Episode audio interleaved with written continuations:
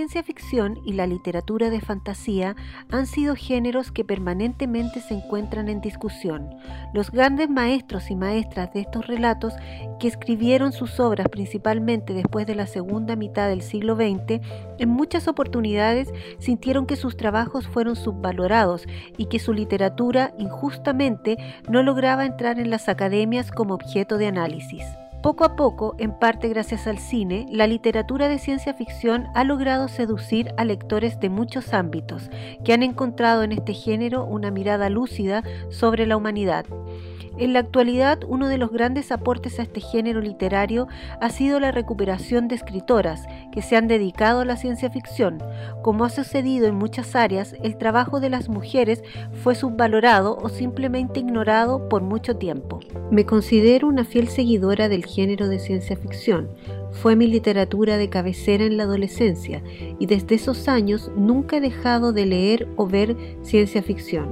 Hay en este género una búsqueda constante de una definición del concepto de humanidad que me seduce hasta el día de hoy. Hace algunas semanas entrevisté a Martín Hades, editor de un libro que reunía las clases de Borges sobre literatura inglesa. Él me mencionó que era un seguidor de la ciencia ficción y que en su opinión hay muy poca producción actual rescatable de ese género pero que una novela corta de la escritora finlandesa Lina Kron, titulada Tainaron, había llamado muy positivamente su atención. Es por eso que lo busqué, para hablar de él en cita de libros. No es fácil acceder a este texto en español, solo lo pude encontrar en formato digital. Lina Kron es una escritora de gran prestigio en Finlandia. Estudió filosofía, psicología y literatura en la Universidad de Helsinki. Su producción se compone de novelas, cuentos, literatura infantil y juvenil y ensayos. Tainaron es una novela corta publicada en 1985 y que en su versión en castellano cuenta con la traducción de Luisa Gutiérrez Ruiz. No es un dato menor quien realizó la traducción de esta novela, porque es precisamente el lenguaje lo que brilla en este texto. Desde un lugar lejano llamado Tainaron, la o el protagonista mantiene una comunicación epistolar con alguien del que nunca recibe respuesta y tampoco sabemos si lee realmente sus mensajes. Son una serie de 30 cartas que describen la maravillosa y misteriosa ciudad de Tainaron sus habitantes, su cultura, sus ritos, su cotidianidad y su ambiente.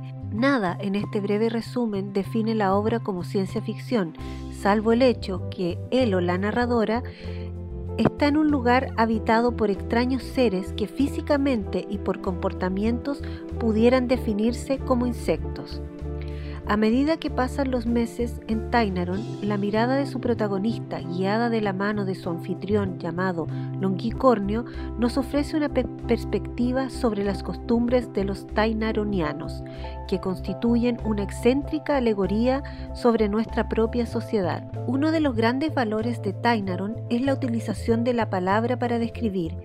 Quien escribe estas cartas delinea una ciudad desde su mirada subjetiva y llena de humanidad. A través de las cartas, el remitente mostrará un lugar dotado de alma e irá revelando diversas reflexiones sobre la muerte, la soledad, el amor y la sabiduría. Lina Kron escribe textos como estos.